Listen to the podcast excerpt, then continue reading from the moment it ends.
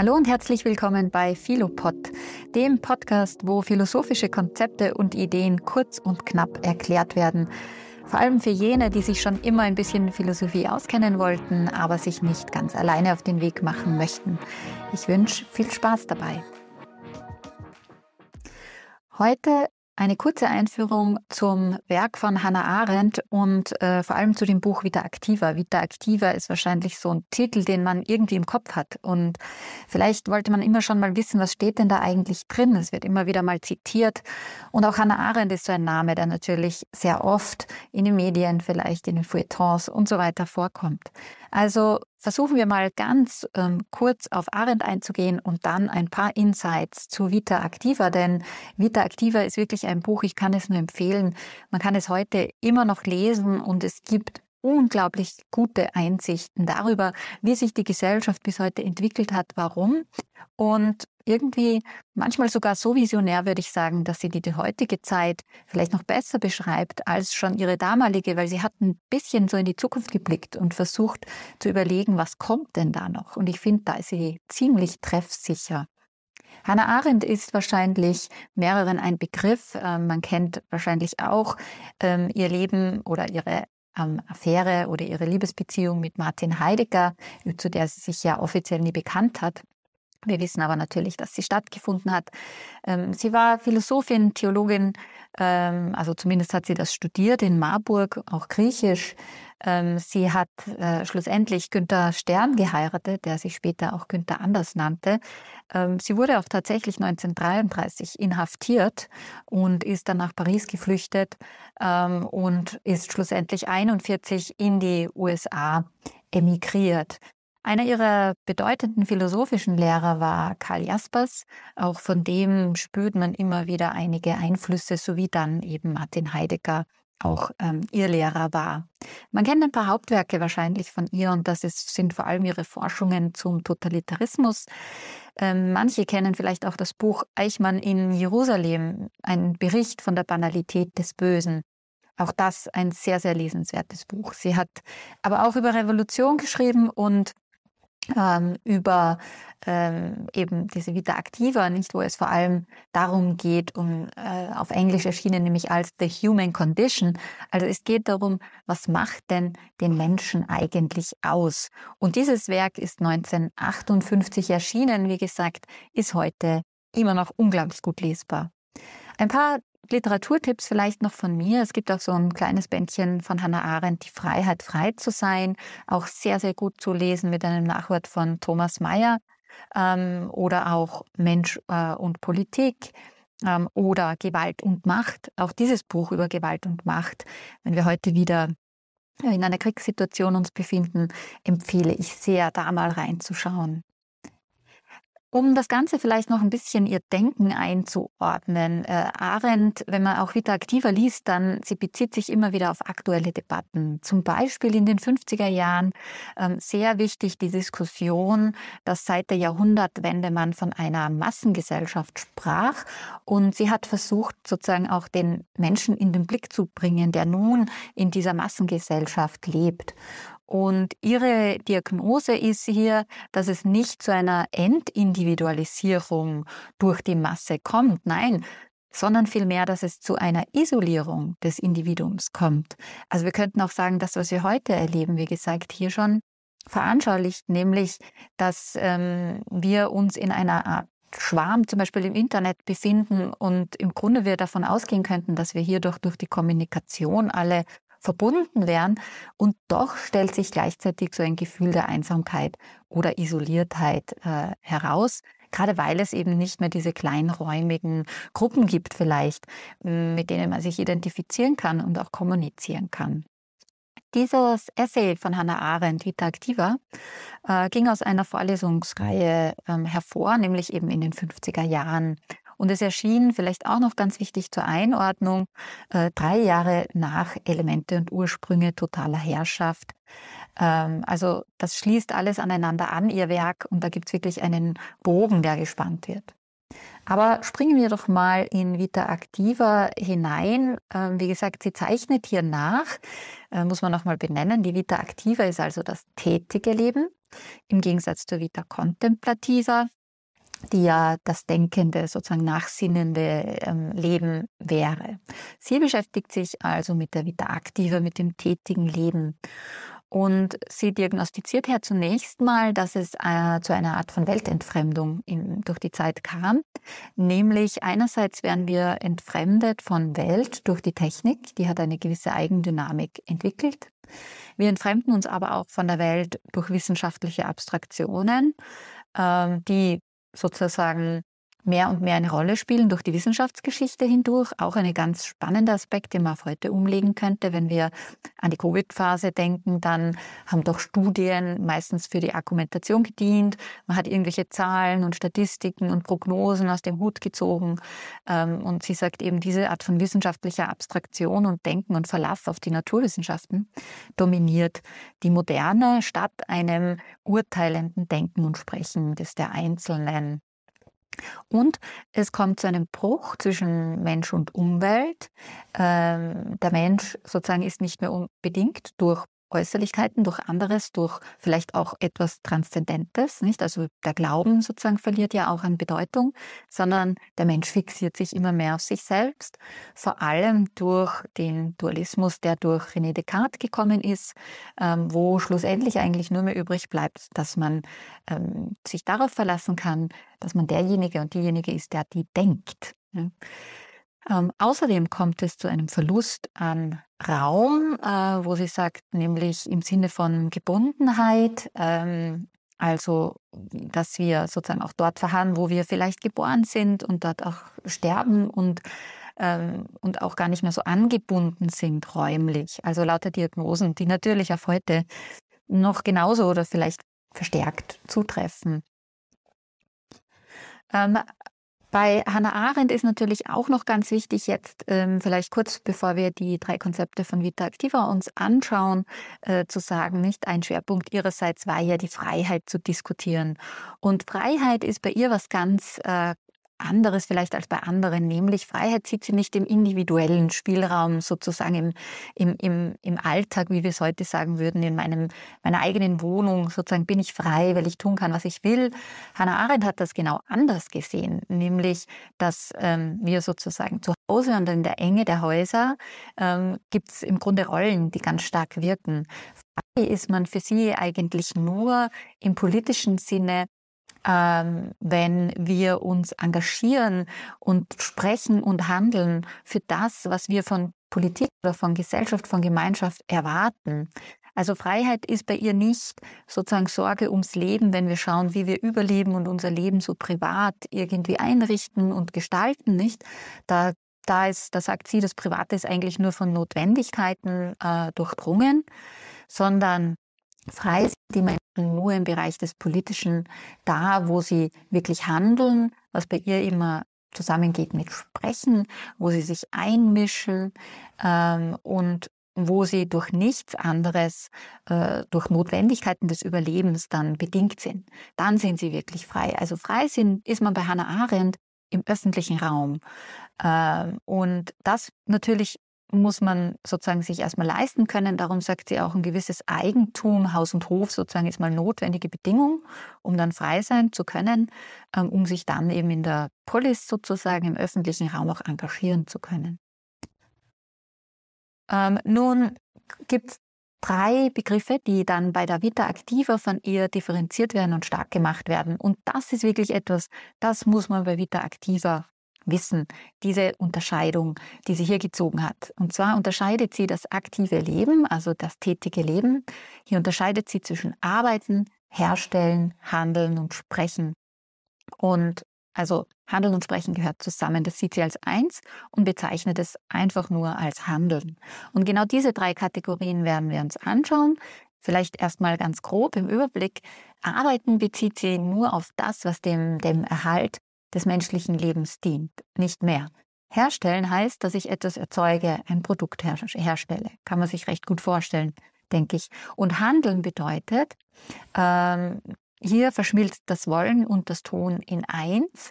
Ähm, es ist für sie so etwas wie ein Anfangen können. Sie vergleicht es manchmal sogar mit einem Wunder, sozusagen eine, ein, ja, etwas zu initiieren, etwas in die Welt zu bringen ähm, durch mein Handeln, wo vielleicht dann auch ganz Überraschendes dadurch geschieht. Aber das werden wir uns gleich noch genauer anschauen. Zunächst vielleicht mal, was ist eigentlich Ihre zentrale Frage in, in Vita Activa? Sie fragt sich, wie konnte es dazu kommen, dass Arbeit als höherwertig eingestuft wurde als ähm, öffentliches Sprechen und dass das Herstellen an die, Stelle, an die Stelle des Handelns trat. Also zunächst nochmal das Erste. Ihre Diagnose ist, dass das Arbeiten, also das im Grunde nur dem Überleben dient, seit der Moderne die wichtigste Kategorie überhaupt ist. Also wir richten uns hauptsächlich aus auf das Arbeiten. Ähm, Animal Laboranz, wie sie dazu eben auch sagt, ähm, das strukturiert im Grunde unsere Gesellschaft und unseres ganzes Mindset ist genau darauf konzentriert. Und ähm, weniger wichtig eben ist das Handeln, das ist in, in den Hintergrund äh, getreten. Das Handeln eben in dem Sinne, dass man öffentlich sich zu Wort meldet, spricht, ähm, auf den Marktplatz geht, diskutiert ähm, und damit eben auch etwas Neues vielleicht in die Welt bringt. Ja, das sagt sie, das wurde total verdrängt durch maximal das Herstellen, also das Produzieren von etwas, Herstellen von Waren aber ganz stark und am meisten eigentlich durch das Arbeiten an sich. Was heißt jetzt Arbeiten für Sie alles? Ähm, Nochmal ein bisschen genauer. Also Arbeiten, äh, sagt sie, wie dient nur der Reproduktion. Die Arbeit, die, wie sie sie bezeichnet, die schafft nichts. Ja. Das ist, geht erstmal nur darum, dass etwas äh, maximal produziert wird, das sofort wieder konsumiert werden kann und damit wird es vernichtet. Das heißt, das stellt so einen gewissen Zyklus dar. Man kann sich vorstellen, es wird das angebaut und das dient der Nahrung, ist Nahrung, er dient der Ernährung und das wird sofort wieder konsumiert. Ähm, für sie hat, heißt das auch, das stellt keinen großen Bezug dar zur Welt, also zum Zusammenleben, zu Menschen, die uns umgeben. Das ist sehr nutzen- und zweckorientiert. Ähm, wie gesagt, es wird einfach zum Verbrauch ähm, etwas äh, produziert, das relativ flüchtig ist. Also da entsteht nichts, das irgendwie von Dauer ist. Das Herstellen jetzt ist was anderes. Und das Herstellen, hier geht es um die Produktion einer Dingwelt, wie sie sagt, also einer Dingwelt möglichst, die auch Menschen überdauert. Also der Mensch versucht ja etwas herzustellen, das seine eigene Lebensspanne auch überdauert. Ähm, das heißt, ähm, das sind zwar Produkte äh, des täglichen Gebrauchs, aber nicht Verbrauchs. Also wenn wir jetzt zum Beispiel sagen Tisch, ähm, dann ist das ja nichts, das wir sofort konsumieren und dieser Tisch löst sich auch gleich wieder auf in der Konsumtion, sondern der hat ja eine gewisse Dauer. Also der wird schon verbraucht, wahrscheinlich mit der Zeit, aber wie gesagt, es dauert länger. Ähm, hier zählt sie also alle industriellen Güter dazu, ähm, auch Kunstwerke zählt sie auch zum Herstellungsprozess. Ähm, auch hier geht es aber um Mittelzweckorientierung. Denn ähm, natürlich jedes alles, was wir sozusagen herstellen, hat einen bestimmten Zweck, nicht, den es erfüllen soll. Also selbst wenn es vielleicht beim Kunstwerk dann auch nur der Kunstgenuss ist, ähm, dennoch ähm, hat es einen Zweck. Und nun, im öffentlichen Raum gibt es hier auch, der wird schon betreten mit diesen Herstellungsprodukten, aber da handelt es sich dann eher um die Frage des Tausches, nicht? So entsteht der Tauschmarkt. Also man tauscht das eine Produkt gegen das andere. Nun kommt sie zu sozusagen ihrem Begriff, das ist im Grunde der Kern, nicht für den sie irgendwie hier arbeitet und spricht, nämlich das Handeln. Also was ist das Handeln jetzt noch? Handeln ist etwas, das ereignet sich, wie sie sagt. Sie verbindet es ganz stark mit dem Ereignis und es ereignet sich im öffentlichen Raum, nicht im privaten. Da wird nicht gehandelt. Es ist nicht zweckorientiert, das Handeln. Es richtet sich ähm, auf den anderen und äh, dient im Grunde hauptsächlich zur Verständigung, vor allem auch über das Gemeinwohl, sind sozusagen Dinge, die wir aushandeln, wo wir versuchen, jemanden zu verstehen, uns mitzuteilen. Ähm, was sie sagt, ist, dass wir uns hier mit diesem Handeln tatsächlich in die Welt einschalten. Und mit Welt meint sie eben hier diesen großen Zusammenhang der Menschen. Ähm, heute ist dieses Dilemma eben, dass äh, sich die, die Sinnstiftung nicht mehr über dieses Handeln erreichen lässt, weil wir eben nicht mehr handeln, sondern nur mehr über die automatischen Abläufe von Arbeiten und Herstellen. Und das macht uns extrem unzufrieden, weil wir, wie sie eben sagt, die Conditio Humana, der Mensch, zum Handeln gemacht ist gesagt, Handeln und Sprechen können hier zusammen. Aber wir sind nicht dafür gemacht, uns ausschließlich ins Arbeiten und Herstellen zu vertiefen und unser ganzes Leben schon davon bestimmen zu lassen. Nun weiter zum Handeln sagt sie noch, Aufgabe der Politik ist es nun und wäre es eigentlich, ja, des Staates, die Freiheiten ähm, für das Handeln des Menschen zur Verfügung zu stellen, zu ermöglichen. Also man denke zum Beispiel an ähm, die Möglichkeit, öffentlich an etwas teilzunehmen, partizipieren zu können, diskutieren zu können. Man kann hier durchaus auch an ähm, die öffentlich-rechtlichen Medien denken, die es ermöglichen sollten, dass wir miteinander ins Sprechen kommen. Die Frage, ob das noch geschieht, nicht? Ähm, sie sagt auch, für dieses Handeln nun ist die Voraussetzung sogar die Pluralität. Also es braucht hier ein B, eine Begegnung mit dem anderen. Äh, und es braucht auch die direkte Begegnung. Also es muss sich direkt im leiblichen Sinne auch zwischen Menschen etwas abspielen. Das heißt, das spricht sehr gegen die sozialen Medien oder gegen den Versuch, dass man überhaupt nur mehr digital kommuniziert miteinander. Denn hier findet begegne ich nicht sozusagen allen Dimensionen des anderen. Ähm, hier werde ich nicht so sehr überrascht äh, dadurch, dass ich vielleicht auch atmosphärisch äh, und von den Gefühlen, die der andere auch in sich trägt, überrascht werde und die einordnen muss und darauf reagieren. Das kann ich ja alles im Netz und auch in den sozialen Medien relativ leicht per Knopfdruck wieder abdrehen. Also das ist nicht sozusagen diese reale Begegnung, von der sie hier spricht. Und sie sagt nun, dieses diskursive Handeln, also Handeln und Sprechen in einem, das ist im Grunde die höchste Form der Tätigkeit und auch das, wonach wir uns sehnen. Und erst das kann zu einem friedlichen Zusammenleben führen. Wenn wir dies nicht mehr tun und nicht mehr können, ähm, ja, dann entstehen sowas wie vielleicht Mikroaggressionen oder auch eine Unzufriedenheit mit sich selbst und ähm, es bleibt einfach eine Sehnsucht übrig. Nun, bei der Vita Activa, was sie hier noch historisch aufzeigt, wirklich relativ brillant, weil sie sich einfach mit der Geistesgeschichte extrem intensiv auseinandergesetzt hat, ist, dass sie also erstmal zeigt, dass die Vita Activa, dieses tätige Leben, die Vita Contemplativa, wo es eben noch darum ging, zu staunen und über die Welt zu staunen und zu betrachten, ähm, ersetzt hat über die Geschichte hinweg und dann innerhalb der Vita Activa, also des tätigen Lebens, eben das Arbeiten stark dominiert hat und das Herstellen und das Handeln ganz zurückgetreten ist. Und in dieser Vita Activa dann, also in dieser Form des äh, der Konzentration auf das reine Arbeiten geht es noch dazu hauptsächlich ums Überleben. Also es geht darum, es wird darauf reduziert, dass der, das nur mehr von Bedeutung ist, äh, wie es dem Einzelnen geht, äh, wie er sein Leben möglichst verbessern kann, wie er sein Leben möglichst verlängern kann. Äh, dabei ist aber die Perspektive eine extrem individualistische. Also auch wenn wir die Medizin nehmen oder die Idee vielleicht des Transhumanismus und des Mind-Uploadings, dann geht es eigentlich immer darum, dass das einzelne Menschenleben verlängert werden soll und verbessert werden.